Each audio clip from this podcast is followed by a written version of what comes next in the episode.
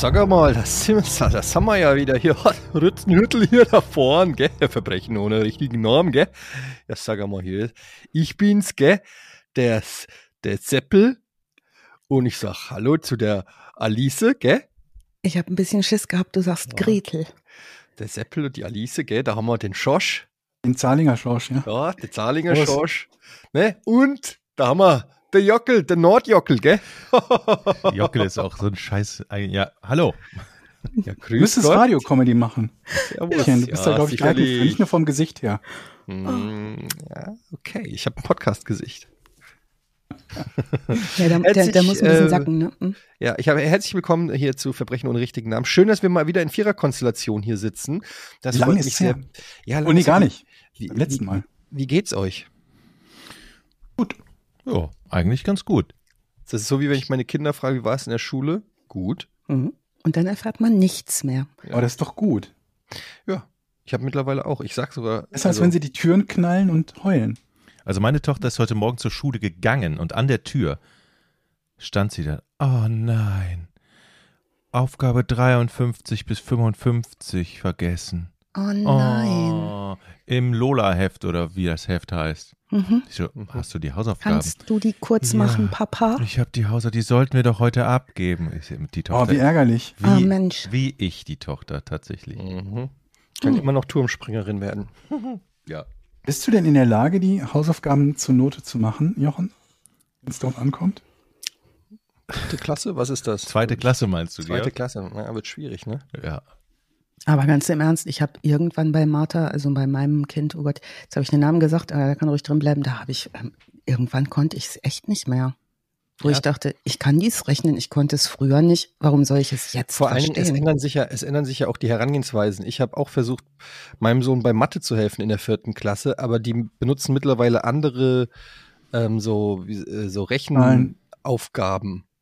Nee, nicht Aufgaben, sondern wie sagt man das? Mhm, die So. Wege, die, die Also wenn du zum Beispiel Mhm. dividierst oder so, wir Ja. haben das dann auch so untereinander geschrieben und so, und das machen die teilweise gar nicht mehr. Ja. Ausgerechnet du nicht in Mathe helfen konntest, wundert mich jetzt schon.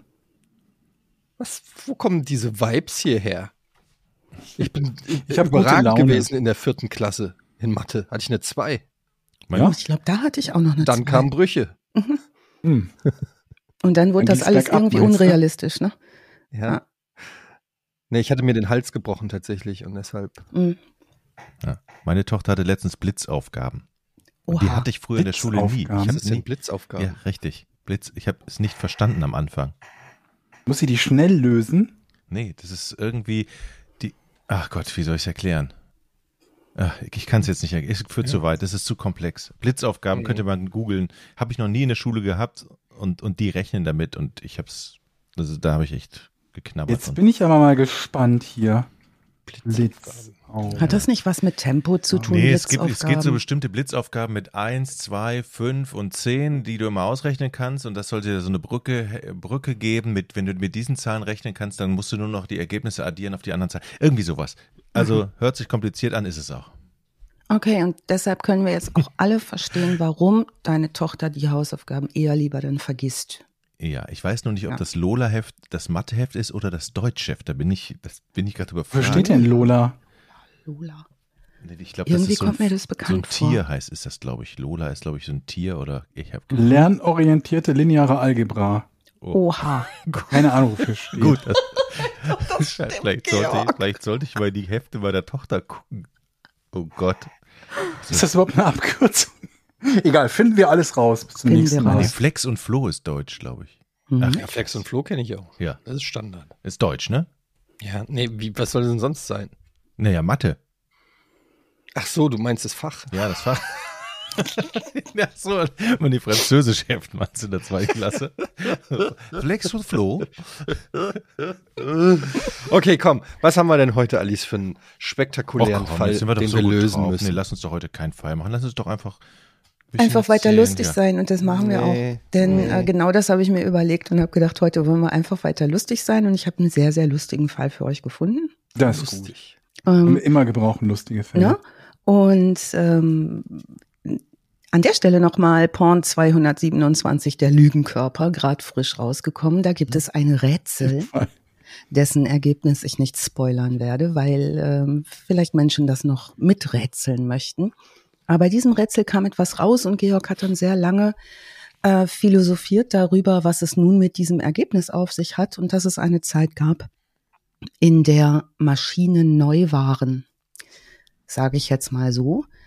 Ähm, hört's euch gerne Mhm. an. Also Porn 227, der Lügenkörper. Ich habe sehr gelacht heute Morgen, als ich Und das ist sehr schön, dass du immer, immer quasi Ja. unabhängig Werbung machst. Ja. Cross-Promo. Das ist ja, Ja. Alice ist professionell. Ja. Da könnten wir uns beim Beispiel dran nehmen. Und außerdem habe ich euch alle gerne. Und Alice, ich möchte, könntest du auch dass mal, es euch Ja, immer gut das ist das Problem. könntest du mal sagen, dass wir auch noch einen Shop haben mit T-Shirts. So, das, das lassen wir auch des Ja. Öfteren weg bei uns im Podcast. Vielleicht könntest du das auch übernehmen. Ja, mache ich. Ich möchte auch gerne mit dem Porn-Hoodie durch die Gegend laufen, hier durch Oh, meinen den ich dir Kiez, versprochen habe, noch nicht geschickt habe. Genau. Äh, guter Hinweis, alles klar. Den es in einer Einheitsgröße für Männer und Frauen gibt und der Mhm. sehr gut aussieht, wahrscheinlich. Ich habe ihn noch nicht erhalten, aber wenn ich ihn erhalte, werde ich natürlich Werbung laufen für euch Verstanden. und hoffen, dass ich angesprochen werde. Ich habe es verstanden. Das kommt in meinem Alter ja nicht mehr so häufig vor, da muss man zu anderen Maßnahmen greifen. Ne? Mhm. Pornhoodie, Insofern- dann wird man auch angesprochen. Und Ähm, nachgepfiffen wird einem. Genau. gehört. Begeben wir uns heute also eine ganze Weile lang zurück in die Zeit der hochindustriellen Phase Europas. Diese hochindustrielle, Das war so 1400 bis 15. ja, schleppe 400 Jahre nochmal mit Flex und Floh draufgerechnet, wenn das das Rechenbuch ist oder mit Lola. Acht, äh, hochindustrielle Phase 1870 bis 1914. Genau. 1870 war das. Mhm, frühindustriell Bis zum 1840 Krieg. bis 1870. Mhm. Ähm, es ist auch die Übergangszeit der Monarchien in die Republiken. Wir kreuzen heute im Hochtempo zwei Weltkriege und eine Diktatur. Und wir enden kurz nach dem Zweiten Weltkrieg, und zwar in den USA 1947. Jetzt äh, keine Sorge, das wird auch keine staubige Geschichtsstunde, wo jetzt ne, alle irgendwie denken, oh Gott, jetzt müssen wir viel lernen. Nein, aber heute werden wir eine Menge erfahren über Betrug im ganz großen Stil. Und zwar mit ähm, Papa aus dem Gesicht fallen inklusive, würde ich mal meinen. Denn ähm, was ich euch jetzt schon versprechen kann, große Gangsternamen kreuzen unseren Weg und eine sehr konkrete Anleitung, die in die Geschichte eingehen wird als Grundlage für Betrug, Con-Artisting und Vorgehensweisen bei der kriminellen Täuschung zum eigenen Vorteil, möchte ich es mal nennen. Geht's um Herrn Ponzi? Nee. Also der hat sich da sicherlich auch ein paar Scheiben davon abgeschnitten. Ne? Ein, alle Betrugsgiganten, die wir jetzt auch so kennen. Der Fall ist sehr gut besprochen. Auch heute sind unsere Shownotes und die genutzten Quellen ausführlich. Also starkes und frohes Winken an der Stelle an all unsere Steadies, die uns unterstützen. 189 liebe Menschen tun das bereits. Das freut uns natürlich sehr. Ähm, auf steadyhq.com Darf darf ich bei Betrug direkt schon mal eingrätschen? Hm? Habe ich die Geschichte schon erzählt, dass bei meinem Vater eine Frau plötzlich im Wohnzimmer stand und ihm Äpfel verkaufen wollte? Was? War das die Frau von dem Mann, der deinem Vater die Pfannen verkaufen nee, das ist wollte? ein anderer. Das war der nette Holländer. Moment, wie, wie, wie, wie, wie, wie, wieso steht die plötzlich im Wohnzimmer? Wie passiert das? Naja, er hat sie an der Tür reingelassen und dann ist sie Da stand sie Wohnzimmer- also an der Tür und nicht plötzlich im Wohnzimmer. er hat sie reingelassen und dann stand sie plötzlich im Wohnzimmer und wollte ihm Äpfel verkaufen für 30 Euro. Und, und mein Wie Vater, Äpfel denn? 30? oder 20 Euro ein Korb Äpfel. Pro Apfel. Ach so. Ein Korb Äpfel für 20 Euro.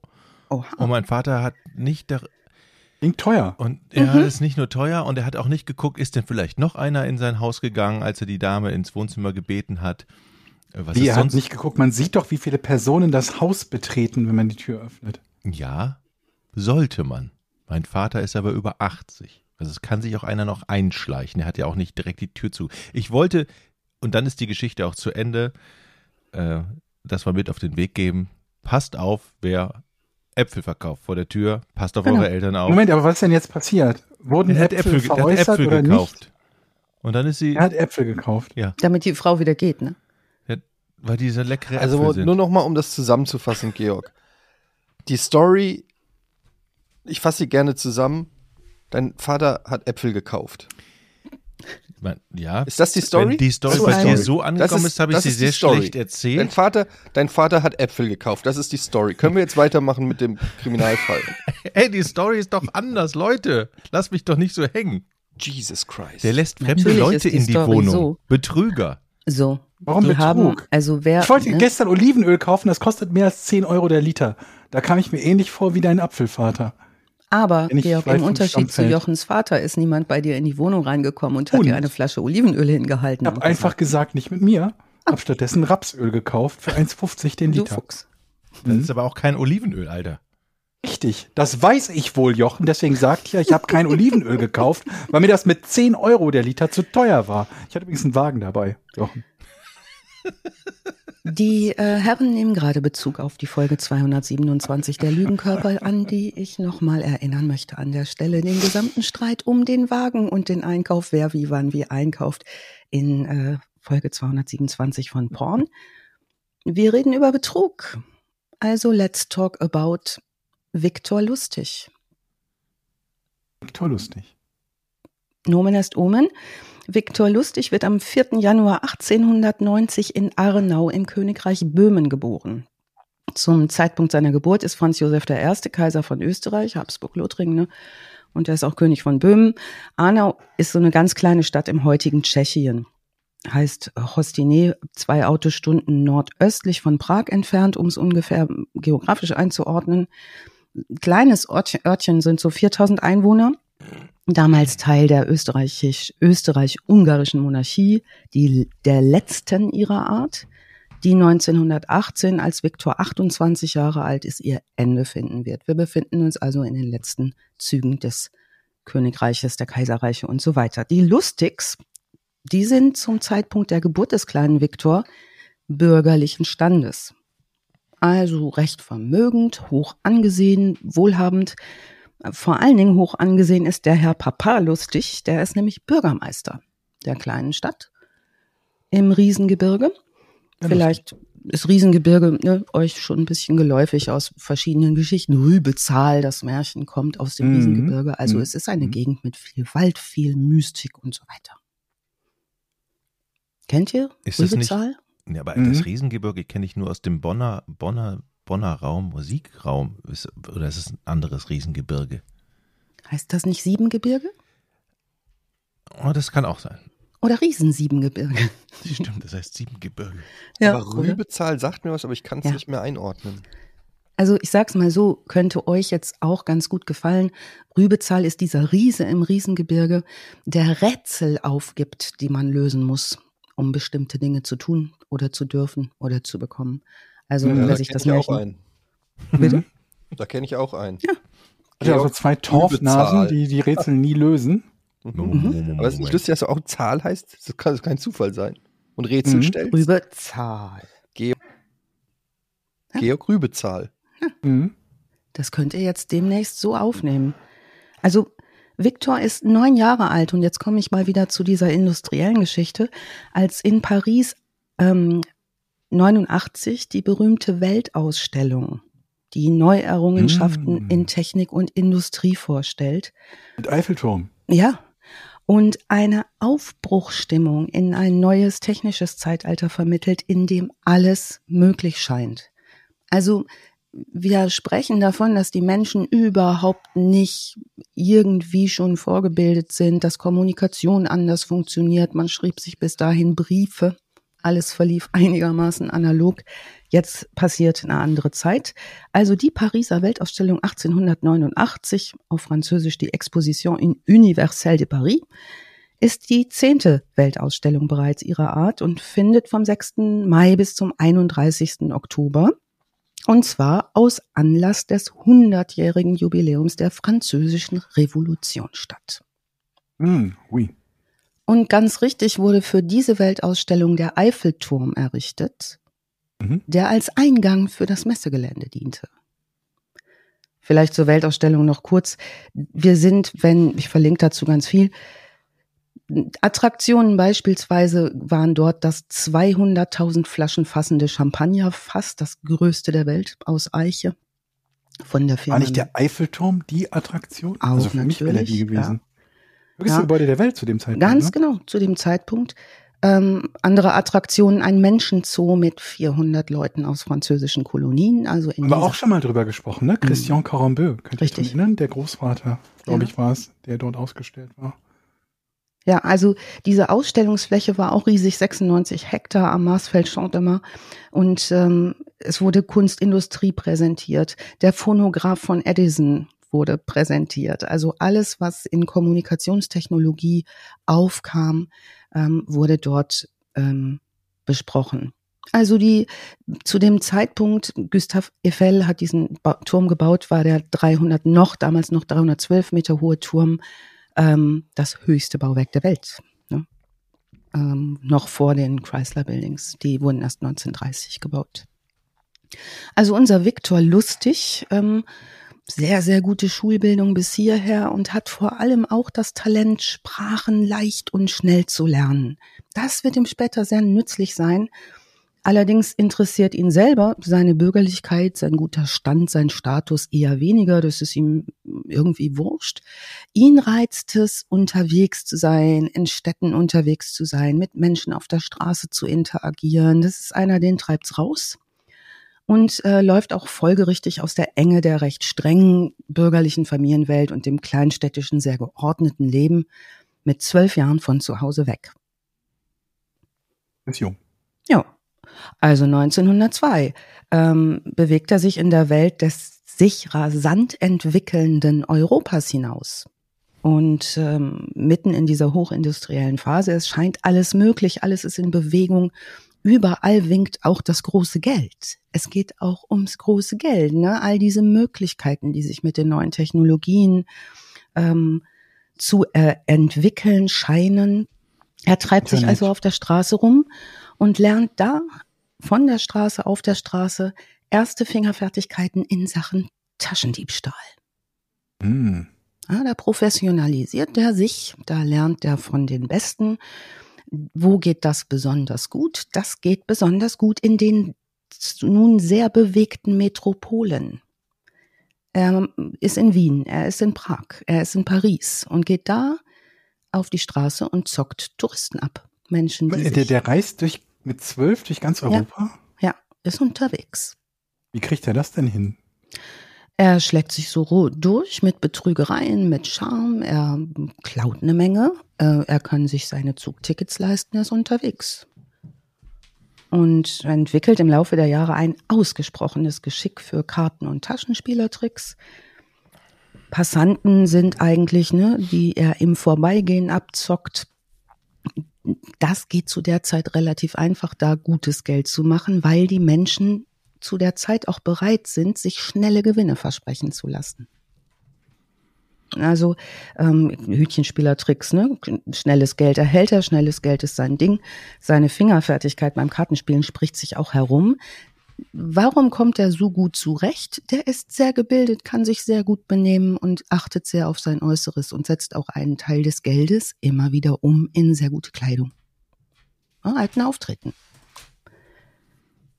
Also, ich sag's mal so, er ist hoch unterhaltsam und er begreift sehr schnell, dass seine bürgerliche Benimse und die gute Kleidung, gepaart mit Charme und Witz, hervorragend zum Erfolg führen, wenn er seine Klauskills einsetzt und seine Betrugsskills. Kartenspielertricks sind seins. Da haben wir, glaube ich, auch schon mal drüber gesprochen. Ne? Kartenspielertricks. Etienne, konntest du nicht einen ganz tollen? Jochen konnte doch einen, oder? Oder konnte Jochen einen Kartenspielertrick? Kartenspielertrick? Also ich kann halt sowas. Ich kann eine Karte weg. Ja, oh, genau. Falsch rum, die Hand Falsch rum. Ja, den kann ich auch, genau. Der ist, der ist aber sehr gut. Oh, der ist super. Ja. Also, was man jetzt in einem Hörformat ein bisschen schwierig, also Etienne hatte zufällig eine Spielkarte auf dem Tisch. Warum? Weil ich immer eine Karte bei mir habe. Okay.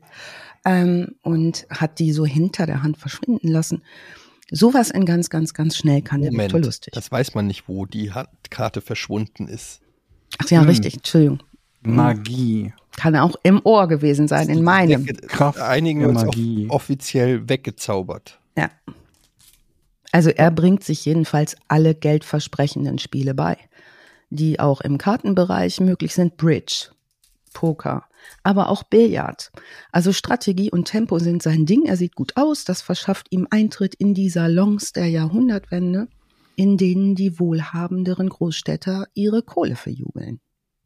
Und in dieser Zeit, in dieser Phase äh, um die Jahrhundertwende wird richtig, richtig Kohle verjubelt von denen, die Geld haben.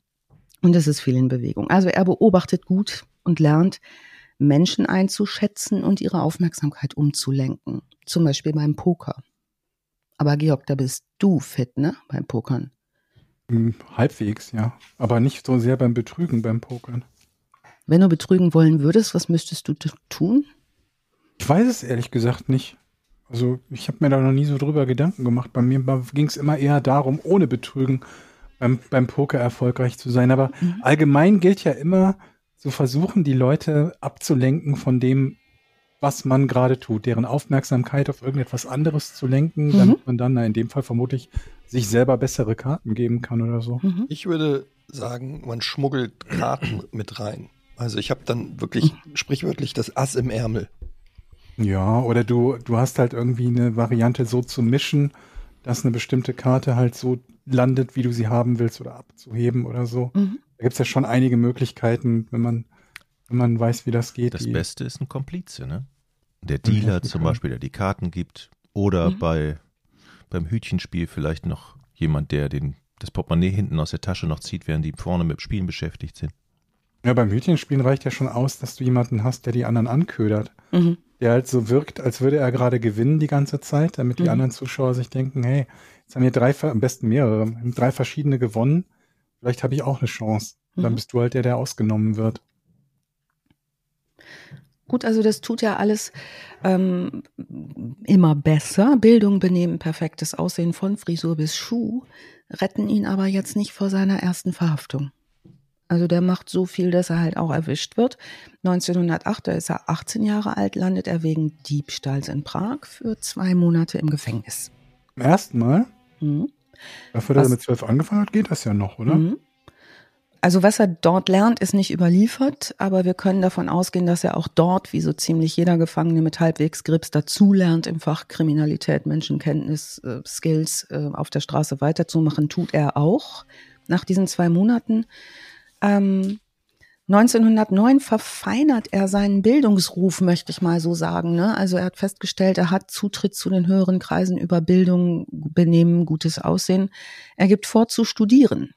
Und zwar an der wissenschaftlich hochrenommierten Sorbonne in Paris. Mhm.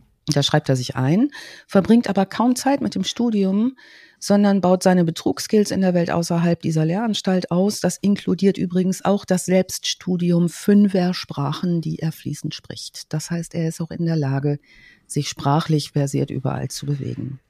Mhm. Also wer viel rumgaunert, richtig, Georg, klar, wird auch jetzt öfter mal geschnappt, so auch er. Also weitere dokumentierte Verhaftungen gibt es 1909 in Wien, 1910 in Klagenfurt, 1911 wieder in Wien und 1912 in Zürich. Bridge spielt er leidenschaftlich. Dabei fängt er sich irgendwann so richtig ein Ding ein, als ihm ein geprellter Mitspieler, also Belle Epoque hin oder her, ein Ding durchs Gesicht zieht, das ihm ein unveränderliches Kennzeichen verpasst. Er hat von dort an eine lange Narbe, die sich links vom Auge bis zum Ohr zieht. Das wird ein unveränderliches Kennzeichen sein. Noch vor Beginn des Ersten Weltkriegs 1914, also so ungefähr ab seinem 20. Lebensjahr, entdeckt er die großen Überseedampfer nach USA für sich. Mm, schön. Da sind Und die dicken Fische. Die dicken ja, Fische sind da. Mitten in der Titanic-Periode. Also das ist das Bild, in das ihr euch jetzt setzen könnt. Ähm, die großen Dampfer 1912, ne? Titanic, das größte Passagierschiff der Welt, also Luxus, Technik, alles Mögliche ist gerade erfunden worden, dass die Menschen zu so einer immensen Technologieversessenheit und vor allen Dingen Faszination treibt, bis hin zu so Wundergläubigkeit. Die können sich schwer erklären, wie neue Technologie funktioniert und glauben deshalb auch oft, alles Mögliche funktioniert, weil das wie alles heutzutage so, auch. Ja, genau, nicht ganz viel anders. Also alles Mögliche wird erfunden, geistert durch die Gazetten und durch die analoge Welt, die sich immer mehr erweitert, also vom Grammophon über das Telefon, die Rohrpost, die Metro, die Rennwagen, die Fluggeräte bis hin zu Magic Machines aller Art, scheint jetzt gar kein Ende der technischen Möglichkeiten in sich zu sein. Und jeder, der Geld hat, versucht darin zu investieren. Also Menschen mit Geld investieren in die neue Welt der Maschinen und wenige Reiche feiern luxuriös die neue Zeit, unter anderem auf diesen Überseedampfern in den feinen Decks, die wir aus Titanic und so weiter kennen. Also er macht sich das zunutze auf diesen schwimmenden Luxushotels zwischen Europa und den USA. Und da zockt er die Passagiere der ersten Klasse beim Spielen ab und folgt dabei seinen heute übrigens noch im Netz kursierenden berühmten zehn Geboten des Betrugs. Bin gespannt. Erstens, sei ein guter Zuhörer. Geht weiter. Mehr hören, nicht reden. Wirke nie gelangweilt. Sorry, was Zeige- hast du gesagt? Wirke, wirke nie gelangweilt. Zeige immer nur Interesse an deinem Opfer. Warte, bis die andere Person politische oder religiöse Meinungen äußert, dann sei einverstanden damit. Mhm. Deute Sexthemen an, ohne allzu deutlich zu werden, aber lass es bleiben, wenn dein Gegenüber kein Interesse zeigt. Rede nie über Krankheiten, es sei denn, dein Gegenüber redet über Krankheiten. Frag nie nach den persönlichen Befindlichkeiten, das erzählen die Ideale von selber. Gib nie an, also prahle nie, aber sorg dafür, dass deine Bedeutung spürbar wird. Vorletzte Regel, sei nie unordentlich oder irgendwie lässig gekleidet oder nachlässig gekleidet. Und die letzte Regel, die kennen wir schon von einer Dame, die wir auch hier schon kennengelernt haben bei vorn, betrinke dich nie. Würde ich sagen, ist ziemlich viel noch universell gültig und nicht nur beim Betrug. Ne? Mhm. Also vieles von dem, was er da nennt, sind ja Dinge, mit denen man sich einfach beliebt bei anderen macht. Mhm. Zuhören, zustimmen, Mhm. selber nicht zu dick auftragen. Mhm. Ne? Quasi das, was, was, was ganz, ganz viele Menschen, und ich sagen, was jeder Mensch irgendwie gerne hat. Ja, selber keine schweren Themen reinbringen, ne? Ja. Aber zuhören, wenn einer das tut. Ja. Das ist schon mal gut, das macht er. So für seine Ziele ist es ordentlich und legt sich jetzt aber da- darüber hinaus einen gefälschten Adelstitel zu. Jetzt behauptet Hm. er, er sei der österreichische Graf Viktor Lustig. Ja, Grafen ist nicht immer gut. Das schlägt bei den Amis ein wie die Bombe. Adel bringt's anscheinend irgendwie, man vertraut ihm. Count Lustig wird auch später sein Name sein. Count Lustig Lustig. ähm, ist einigermaßen bekannt auf den Überseeschiffen. Also lustig baut jetzt eine ulkige Maschine, eine weitere ulkige Maschine aus Holz, und da nimmt er so ein hochwertiges Holz dafür und behauptet, man könne mit dieser Maschine Geld drucken, beziehungsweise Geld vervielfältigen. Das habe ich dem Yps-Heft damals auch geglaubt. Die war scheiße, die Maschine. Ja, die hat nicht funktioniert. Nee. Ne? Die Das äh, Heft hatte? Gelddruck. Was hast du denn für ein Yps-Heft gehabt? Ja, es hatte so eine, Hm? so ein, da gab es so ein Gimmick zum Gelddrucken oder Kopieren oder so. Mhm. Ja. Und dann gab es auch noch die Brille, mit der man alle nackt sehen konnte, ne? Die, die, hat, Die hat auch nicht funktioniert. Was habt ihr für Yps-Heft? Sowas habe ich nicht gehabt. Hatte dieses, dieses komische kleine Buch, was in Wahrheit so aus Plastik war und so sieben mal acht Zentimeter, nie aussah wie ein Buch, sondern nur wie ein Stück billiges Plastik, wo man so kleine Geschosse reinsetzen konnte auf so einer Kugelschreiberfeder und dass dann diese kleinen billigen Plastikgeschosse so 1,50 weit irgendwo durch den Raum geschossen hat.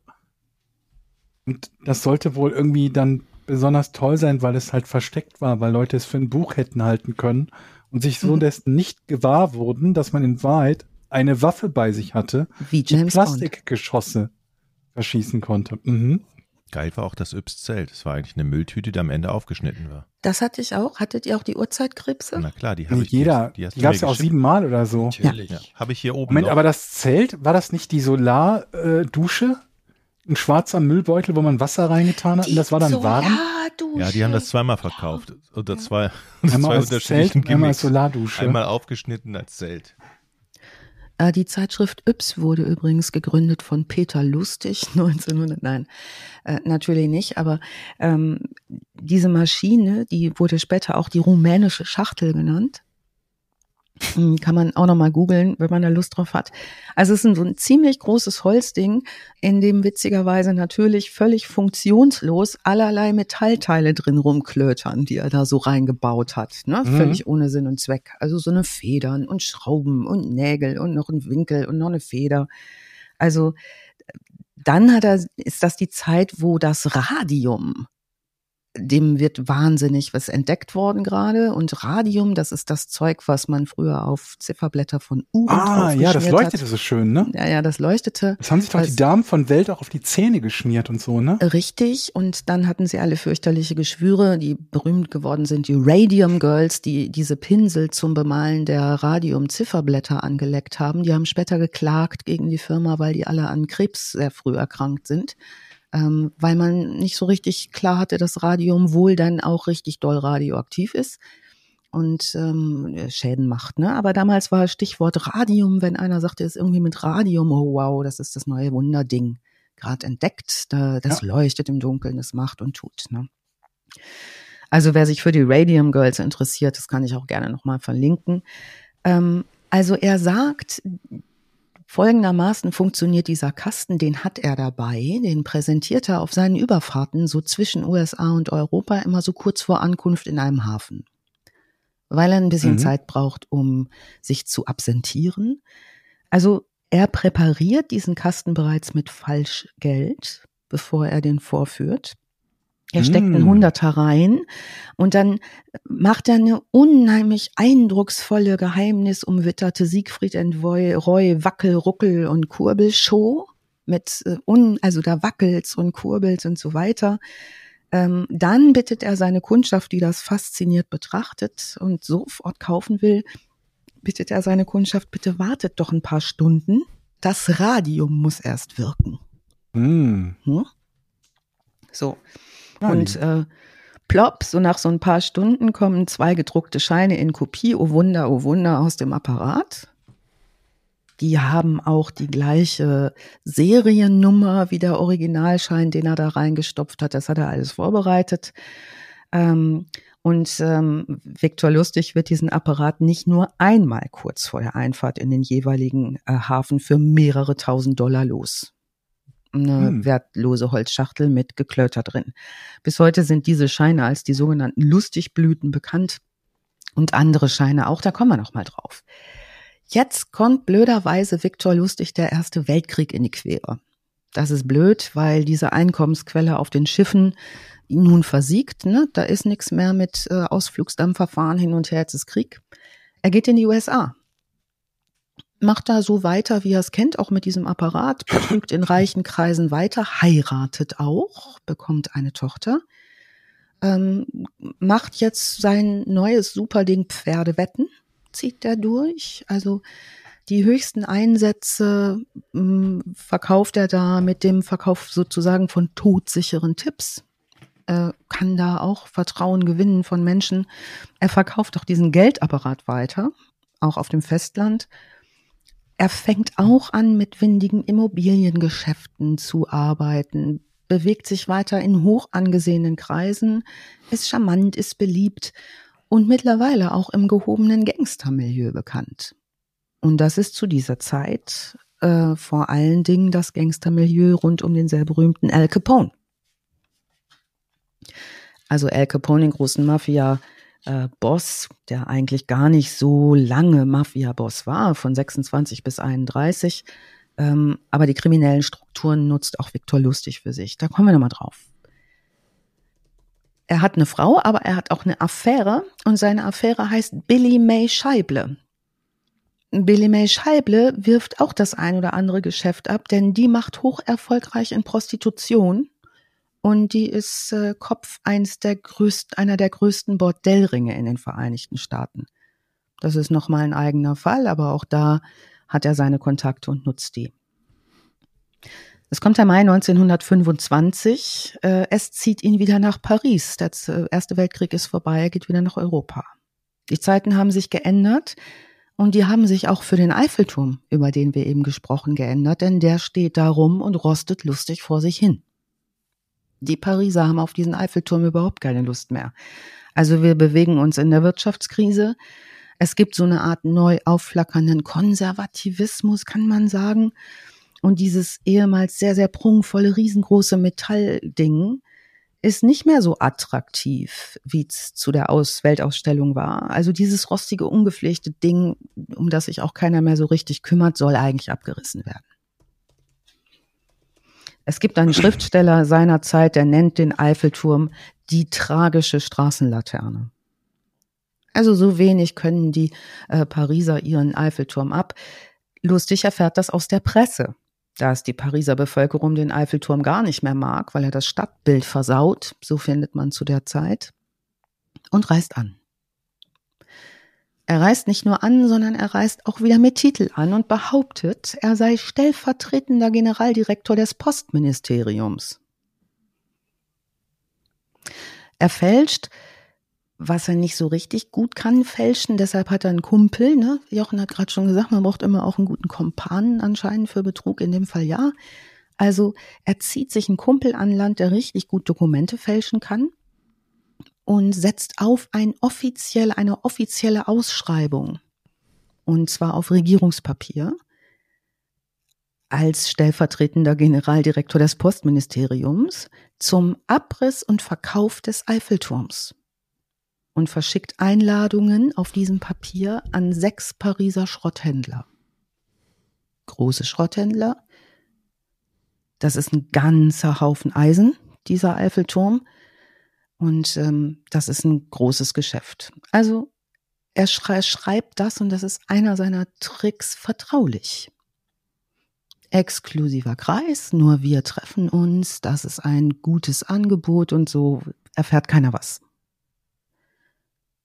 Er, wie gesagt, als Postministerdirektor, Stellvertreter, wo natürlich auch jetzt trifft er sie wieder in einem sehr, sehr guten Haus. Und zwar dem besten Haus am Platz für Diplomaten und so super geheimen Geheimscheiß, wo sich auch ne, Regierungsdiplomaten und so weiter immer treffen. Das ist das Hotel de Crillon an der Place de la Concorde ist ein ganz bekannter Treffpunkt, weil dieser Treffpunkt, also im Diplomatenkreisen, weil es immer eine gute Tarnung bietet. Ist das nicht Auch, direkt neben der de Chouchou de Avongras? Mhm, genau da. Weil ich habe um da, ja, ich habe dann nämlich mal in der Avignon de la Croissant de Bullerue mhm. gewohnt. Mhm, ja. Ist ganz schön da. Mhm. Schönes Arrondissement. Ja, ein schönes Arrondissement äh, und Arrondissement de Roleux. Bien sûr. Ja. Also diese sechs Schrotthändler, die französischen, die auch bestimmt so toll heißen, kriegen diese Einladung und erscheinen auch alle zum Termin. Lustig erklärt jetzt diesen Interessenten, dass er sie aufgrund ihres guten Rufes als ehrliche Geschäftsleute ausgewählt hat. Da sind wir wieder bei seinen Tricks, ne? Aufwerten, dann wirst du aufgewertet und ähm, erklärt ihnen also, der Eiffelturm wird abgerissen und als Schrott verkauft.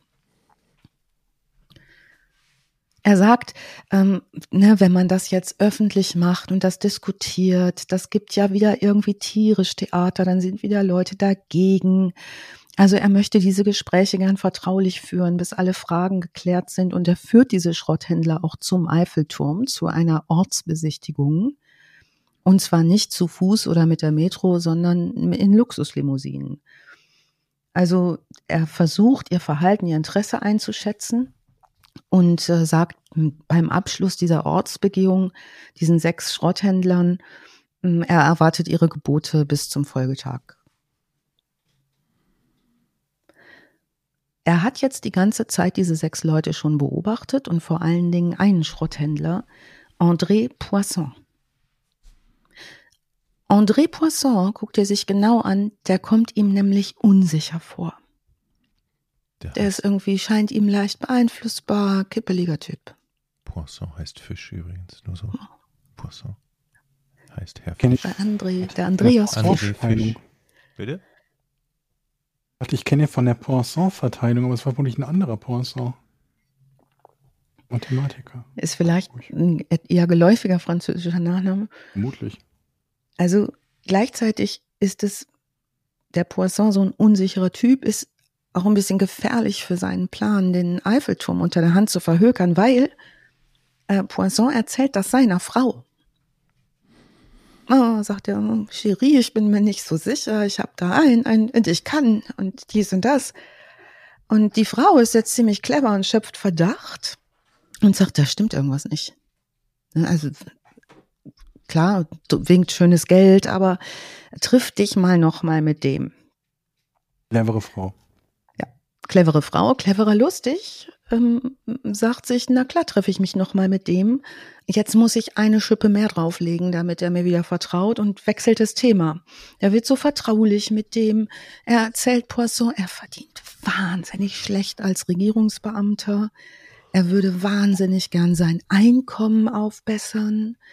Ähm, die Regierung sei sehr korrupt. Das könne er ihm nur unter der Hand sagen. Also er mm. macht hm. ihn zum Geheimnisträger. Ähm, Poisson seinerseits kennt sich mit korrupten Staatsleuten aus und sagt, ja, das ist total einleuchtend und das überzeugt ihn auch von der Echtheit des Angebots. Also kurz und gut, lustig schafft es mit Poisson einen Kaufvertrag über den Eiffelturm abzuschließen.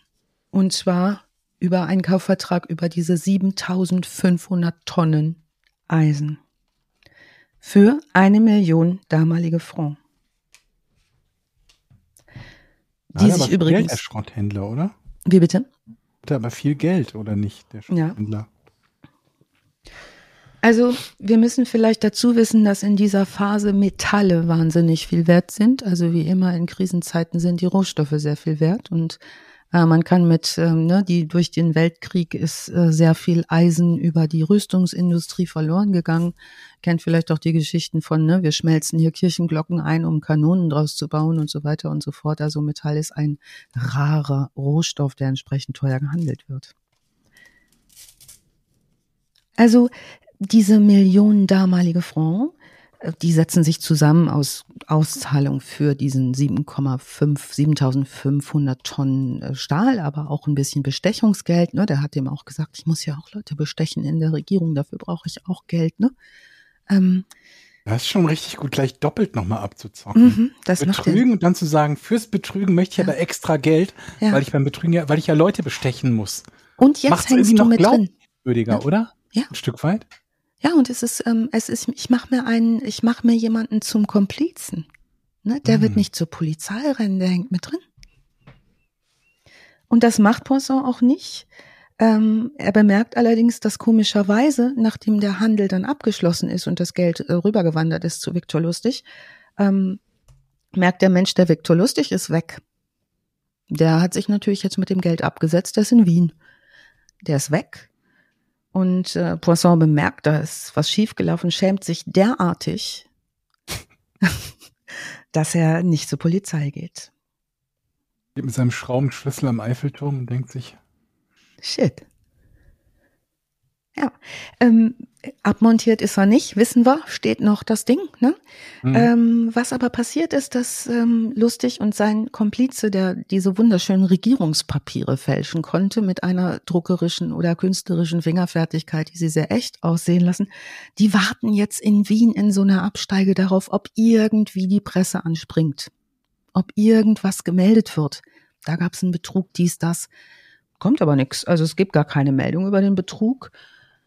Ähm, also denkt sich Viktor lustig, gut, wenn das nicht in der Zeitung steht und hier keiner zur Polizei möchte, das mache ich das gleich nochmal. Das ist natürlich auch ein cleveres Betrugsfeld, irgendwas zu wählen, wie mit dem, mit der, mit der Geldkopiermaschine, wo dich schlecht jemand anzeigen kann, weil das, mhm. was du gemacht und gekauft hättest, ohnehin schon illegal gewesen wäre. Mhm. Das ist ziemlich clever, ne? Mhm. Also, er versucht es, wie gesagt, noch einmal nun einen Monat später, vier Wochen später gerät aber nicht an so einen naiven Menschen wie den Poisson. Ähm, der zweite potenzielle Käufer, der zeigt ihn sofort an, bevor irgendwas an Handel stattfindet. Und lustig muss Hals über Kopf zurück in die USA, fliehen, zurück zu seiner Frau und zu seiner Affäre, die den Prostitutionsring hat. Ne, also da schnell wieder Übersee, raus aus Paris, zurück nach Amerika. Wir schreiben das Jahr 1926. Ähm, Viktor Lustig tritt wieder als Graf auf, Graf Lustig, Count Lustig, und behauptet, ähm, ähm, er könne alle möglichen Geldgeschäfte easy machen. Das behauptet er auch gegenüber Al Capone. Den sucht er nämlich auf und sagt ihm, er kann 50.000 äh, Dollar in 60 Tagen verdoppeln. Capone ist ein äh, Typ, der glaubt nicht gleich alles, ist erstmal misstrauisch, sagt, okay, dann mach das mal, steigt auf das Angebot ein. Daraufhin legt Viktor Lustig das Geld in einen Banksafe in Chicago, fährt nach New York, kehrt nach 60 Tagen nach Chicago zurück, holt das Geld wieder ab und geht zu Capone und sagt, das hat nicht geklappt. Hm. Entschuldigt sich, ist oh, oh. charmant, sagt irgendwie, tut mir leid. Ähm, spielt auch nochmal auf seine schlechte finanzielle Situation an, gibt dieses Geld zurück. Ähm, und das macht Al Capone einigermaßen fassungslos, weil der über seine Gangsterkontakte ähm, nicht damit gerechnet hat, überhaupt irgendwie Geld zurückzubekommen. Also er hat mit zwei Dingen gerechnet. Entweder das klappt, er kriegt 100.000 Dollar oder das Geld ist halt weg. Das war das, was Al Capone erwartet hat. Ähm, sowieso ständig misstrauischer Typ, ne? Und äh, ist überhaupt, er rechnet überhaupt nicht damit, dass Viktor Lustig so ehrlich ist und ihm seinen Einsatz zurückgibt. In voller Höhe. Verwirrt. Total verwirrt. Das heißt, er hat dem nicht die Finger abgeschnitten daraufhin. Nee, gar nicht, sondern der denkt sich, das ist aber mal ein loyaler, vertrauenswürdiger Gangster. Noch lustiger wäre, wenn er so einen Kleingewinn erwirtschaftet hätte. Zwei Dollar. Fünf Prozent oder so. Ja. Wäre Capone komplett verwirrt. Ja. Also sehr beschämt tritt nun lustig vor Al Capone mit diesem gescheiterten Geldverdoppelungsding, was nicht funktioniert hat.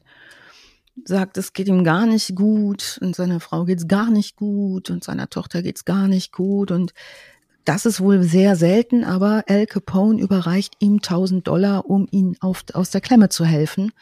Und genau darauf hatte Lustig das ja nun auch angelegt, vor allen Dingen, dass er nun Al Capones Vertrauen genießt. Das ist ein sehr, sehr guter Kontakt in der Unterwelt. Er legt ab 1930 los mit Geldfälschung im ganz großen Stil. Das ist sein neues großes Ding. Und zwar braucht er auch dafür, Jochen, wieder zwei Kumpanen. Was würdet ihr meinen für Geldfälschung? Was braucht man für Kumpel? Einer, der in der Bank kann. arbeitet? Mhm. Erstmal noch viel einfacher. Eine, ein, einer Papier, in der Papierindustrie jemand, der Papier besorgt. Also ähnlich, also ne, in Eisen. Muss, Druckerei. Druckereiplatte. Ja, genau. Druckplatte. Ja. Also er Nagel zieht sich, ach, zieht sich ran in sein Team den Chemiker Tom Shaw für die Farbenherstellung, also der sich mit chemischen Verbindungen auskennt, und den Apotheker William Watts. Und die produzieren jetzt in New York im großen Stil 100 Dollar Noten in einer sehr aufwendigen Tiefdrucktechnik also richtig gute Blüten, und geben in Umlauf monatlich 100.000 Dollar. Also Count Lustig, Victor Lustig, ähm, bricht damit in den sogenannten Roaring Twenties, in denen wir uns jetzt bewegen, den absoluten Kriminalitätsrekord bis dahin in den USA. Ähm, dauert auch nicht ganz so lange, bis ihn der Secret Service sucht. Wegen dieser Mengen an Falschgeld, die im Umlauf, Umlauf sind. Lange Zeit finden die den nicht. Der versteckt sich extrem gut, der schläft da, wo er druckt. Also ein ständiges Leben auf der Flucht. Menschen, die ihn kannten, sagten, der konnte sich äußerlich verwandeln innerhalb kürzester Zeit. Dann ist er mal ein Polizist, dann ist er mal ein Feuerwehrmann, dann verkleidet er sich als Rabbiner und ist wupp in dem Kostüm, in dem er auftritt, der Mensch. Ähm, also insgesamt wird man später sagen, äh, erfahren, arbeitet er mit 47 verschiedenen Namen, die er benutzt und der Fähigkeit, sich schnell zu verkleiden. Ich habe noch was zu, den, zu der Fälscherei gefunden hier gerade. Mhm. Die, welche Banknoten werden am häufigsten gefälscht in Europa oder in Deutschland? Hm. In Deutschland? Ja. Euro? Ja, Euro, Euro für Euronoten? Ähm, Zehner? Nee, 20er und 50er sind die häufigsten. Ah. Zwei Drittel ähm, sind 20er und 50er und es wurden im Jahr 2022 13 Fälschungen pro eine Million im Umlauf befindlicher Banknoten entdeckt. Ja, krass. Das sind insgesamt 367.000 Blüten. Klingt nach wenig. Ja, Ja. total wenig. Ne? Also die Chance, dass man Falschgeld in der Tasche hat, ist also ziemlich gering. Mehr wollte ich auch nicht sagen. Das ist aber spannend, weil ähm, es nicht die großen Scheine sind, ne, sondern die kleinen kriegst du unauffälliger unter die Leute wahrscheinlich einfach. Ne? Ja, mit Sicherheit, das ist doch klar. Also, dass Ja. du, wenn du die großen nimmst, dass es wahrscheinlicher ist, dass sich jemand denkt, okay. Also ist das Risiko ist ja auch viel höher, einen Ja. großen falschen Schein anzunehmen, als Ja. beim 20, 20er oder so. Wobei man bei den Zahlen mit den, mit den, mit den äh, aus dem Verkehr gezogenen falschen Scheinen sagen muss, in da, die Überschrift über diesem Bild, da steht Zahl der pro Jahr entdeckten Fälschungen je eine Ah, Million. okay. Auch wieder wahr, ja. Echter. Ja, ja. Also möglicherweise sind die dann doch so gut geworden, dass es mehr sind, aber keine Ahnung. Die Hälfte aller, aller Geldscheine sind Fälschung. Wir entdecken sie nur nicht mehr. Ja. Also, was er jetzt nun schafft, ähm, immer kann er seine Unterkünfte, die billigen Hotels, wo er seine Druckmaschinen, seine Kumpels dabei hat und seinen Verkleidungskoffer, den er immer mit sich führt, mit allem Möglichen drin, vom, ne, als Liftboy verkleidet er sich übrigens auch oft. Ähm, schließlich, also eigentlich kann er immer so in letzter Minute entwischen. Es gibt Beamte, äh, die später sagen werden, der Typ ist wie so eine Wolke. Der erscheint und der verfliegt. Ne? Also auch für die Ermittler nicht so einfach, aber die Ermittler zu der Zeit sind auch nicht alle lupenrein. Das heißt, es gibt in der Wirtschaftskrise auch bei Ermittlern, die nicht gut bezahlt sind, ab und zu mal ganz guten Bedarf an Kohle. Deshalb ist da auch viel bestechbar. Er wird in Ramsey County in Oklahoma inhaftiert. In Haft überzeugt er Sheriff, Sheriff Richards, in anderen Quellen sagen die ähm, Sheriff Miller, ähm, davon, äh, ihn freizulassen, wenn er ihm die Gelddruckmaschine zum Sonderpreis überlässt. Der verkauft selbst dem Sheriff noch diese Gelddruckmaschine und haut ab. Der Sheriff schnallt das zu spät, verfolgt lustig bis nach Chicago. In Chicago wird er schließlich gefasst. Ähm, der lustig behält aber total alle Nerven und sagt, nee, nee, nee, also die ist schon in Ordnung, die Maschine, er hat sie nur falsch bedient. Und labert diesen Sheriff voll mit einem technischen äh, Gequatsche, also erfundenen Worten, was alles zu tun sei, ähm, bis der Sheriff also sagt, okay, ähm, komm doch noch mal nach Oklahoma, lieber Count Lustig, und erklär mir das Gerät noch mal in Ruhe. Ich bin gerade intellektuell nicht in der Lage, die Bedienungsanleitung zu verstehen. Zur Beruhigung gibt äh, Viktor Lustig ihm schon mal ein paar hundert Dollar Noten, so als Reiseentschädigung. Später wird Sheriff Richards ähm, feststellen, auch das war Falschgeld. Sheriff Richards selbst wird dann auch später festgenommen. So, 1934 stellt allerdings nun der Secret Service eine Sonderkommission auf. Die wollen jetzt rauskriegen, wo kommt das Falschgeld her, das gerade die USA überschwemmt und das tut es. Äh, Sie verdächtigen recht früh den Apotheker William Watts. Der hat übrigens schon während der Prohibition sehr erfolgreich Etiketten für Whiskyflaschen gefälscht. Also der kennt sich schon auch ganz gut aus. Ähm, die finden Watts nicht, aber seinen Kontaktmann äh, kennen sie, das ist nun Count Lustig. 35 gibt es einen anonymen Hinweis aus irgendeiner Ecke, äh, wo Count Lustig sich aufhält und seine Kumpanen. Und zwar äh, befindet er sich in der Wohnung seiner, wir haben sie schon kennengelernt, seiner Geliebten, der Bordellkönigin Billy May Scheible. Dort werden sie ihn nun verhaften. Sie verhaften ihn und sagen, ähm, was hier los, wie ist es gelaufen. Er schmeißt auch sofort die Kollegen vor den Bus und sagt, ja, ja, Watts hat die Druckstöcke hergestellt. Er selbst habe nichts damit zu tun, was dieses Gelddruckgeschehen angeht. Ähm, sagt aber dem Polizisten, er hätte einen Schlüssel äh, für ein Schließfach am Times Square. Da sind nicht nur ganz viel Blüten drin, sondern auch die Druckstöcke. Es gibt ja denen, die finden das da auch. Also Wie auch immer, ähm, diese Geldfälscherei-Geschichte, die läuft ganz gut. Ähm, dennoch wird ihm der Prozess gemacht. Am Tag vor seinem Prozess, der am eigentlich im Frühjahr 35 stattfinden soll, schafft er es, aus dem Hochsicherheitsgefängnis The Federal House of Detention in New York auszubrechen.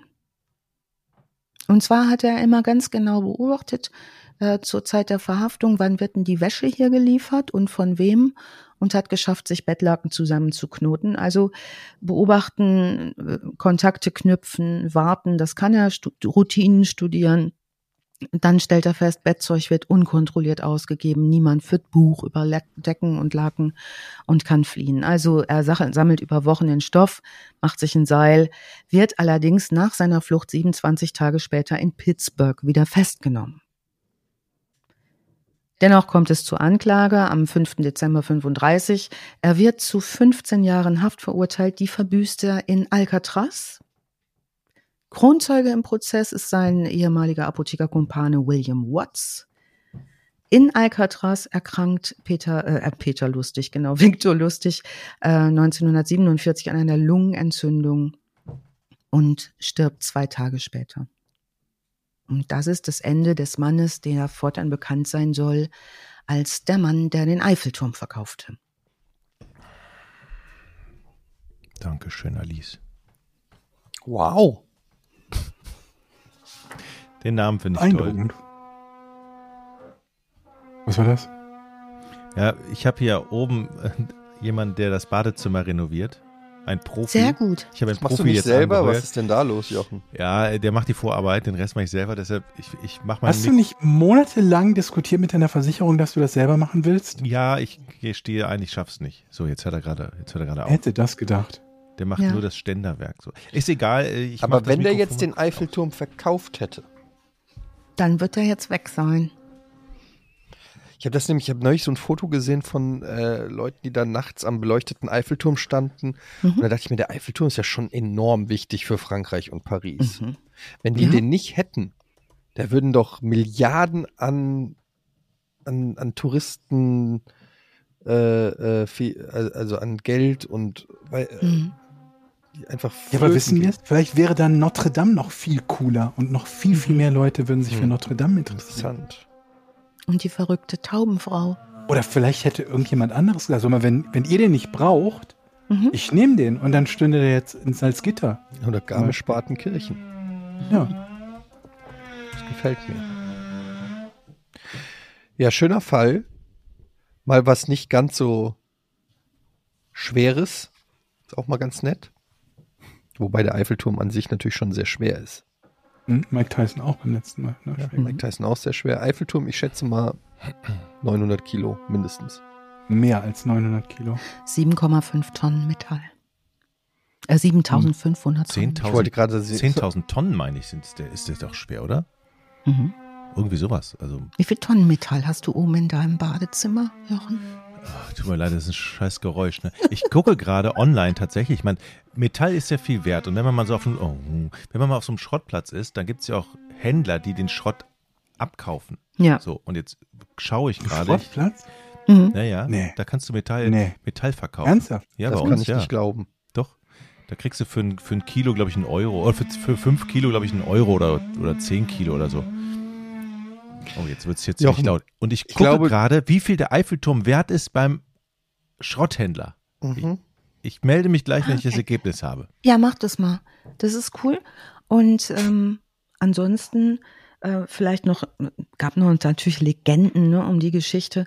Also die Legende sagt, Al Capone habe sich persönlich für Lustigs Schutz im Gefängnis, Alcatraz war ja kein Spaß, ne, eingesetzt. Ähm, und angeblich wird gesagt, der Beamte sei wohl beim Ausfüllen des Totenscheins über die Rubrik Beruf gestolpert und habe Ja. nicht so richtig gewusst, was er da reinschreibt. Ähm, und da hat er angeblich Verkäuferlehrling und Geldfälscher reingeschrieben. Das fand ich noch einigermaßen unterhaltsam. Aber haben die das dann nicht oft in so, also ich meine, das sind ja Berufsverbrecher, gerade in Alcatraz. Da müssen sie doch eigentlich immer sowas reinschreiben. Tja, Ich Totenscheine. überlege gerade, was wohl das Größte ist, was als Fake verkauft also wurde oder versucht wurde zu verkaufen und in dem Fall ja erfolgreich verkauft wurde. Wollen wir das zum nächsten Mal rauskriegen? Das wäre auf jeden Fall spannend. Ich guck mal, was Oder ich es wäre ein cooles Rätsel für Porn, Georg, wenn du das rauskriegst. Ja, aber wenn ich jetzt eine Frage in die Richtung stelle, obwohl die beiden, nee. Das, Ja. ist eine gute Idee. Also pro, pro, Entschuldigung, pro Kilo bekommt man 5 Cent, nur mal so am Rande. Okay, das können wir Kilo jetzt was? hochrechnen. Eisen. Pro Kilo Altmetall. Eisen. Hm? Ja, aber ist doch die Frage, welches Metall? Also, Ja, Altmetall. Egal, gemischtes Metall. Jetzt kein Kupfer. So Stahl. Kupfer, da kannst du, kriegst du gut Geld für. Guck. Ich hab, wir haben mal einen Abriss gemacht, da haben wir alle Kupferrohre einzeln rausgesägt und das Kupfer einzeln verkauft. Gab es gut Geld für. Ehrlich? Geld. Kupfer gibt gut Geld. Hm? Es Aber gibt früher ja, schon, ne? Es gibt ja schon, Verbrecherbanden, ja. die die ganzen Kupfer. Ja, also ohne Witz, das war so ein Studentenjob. Wir haben so irgendwie, bei, was war das, Henkel oder so, keine Ahnung Mhm. mehr, irgendwie so alte Büros in Düsseldorf, nicht Büros, alte äh, Labore abgerissen. Mhm.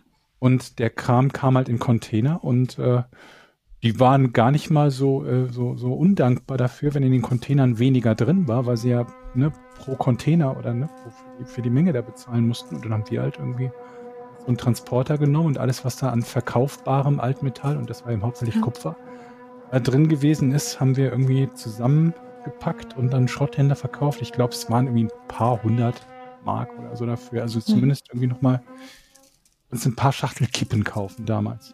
Oh, das war wichtig, ne? Mhm. Jochen, ich wünsche dir ganz viel Erfolg da oben über dir, das Gebore, dass das ein schönes, dichtes Badezimmer wird mit genug Metall drin, um da die Leitung stabil zu Endlich halten. mal ein neues störendes Geräusch von dir. Ja, tut mir leid. Ja. Ich mache mich mal, ich mache hier mal mein Mikrofon aus und Ja, wir machen mal, jetzt eh Schluss, jetzt ist schon mal egal. Tschüss, ne? Ähm, an der Stelle vielleicht nochmal ganz kurz der Hinweis, wie ihr Vorn supporten könnt, damit äh, vielleicht Jochen sich irgendwann mal ein Badezimmer leisten kann oder isolierte Wände. Ähm, steadyhq.com slash vorn ist die Adresse. Es gibt schon einige, die dort supporten. 189. 189 coole Menschen supporten hier schon. Vor allen Dingen auch Alice. Dankeschön. Ähm, denn die macht sich ja hier wirklich immer sehr, sehr viel Mühe und Arbeit und recherchiert ganz, ganz viel. Also, wenn euch vorn Spaß macht, guckt doch mal, ob ihr da nicht ein bisschen supporten wollt. Ansonsten hören wir uns in zwei Wochen wieder. Ich glaube sogar diesmal so ein kleines bisschen schneller. Ja? Okay. Das ist ja cool. Naja, klar, wir sind ja auch cool. Ja. In diesem Sinne wünsche ich euch äh, dreien erstmal eine sehr, sehr gute Woche noch. Mhm. Lasst euch nicht ärgern, lasst euch keinen Eiffelturm verkaufen. Wenn Leute euch Maschinen vorstellen und da unheimlich Gewese machen, ihr kauft ihr die nicht. Und kauft Äpfel nur an der Haustür, nicht im Wohnzimmer. So, Ja, so wird's das gemacht. Wieder ist was das Wichtigste. gelernt. Das haben wir mitgenommen. Sehr gut. Okay. Tschüss. Macht's gut. Tschüss.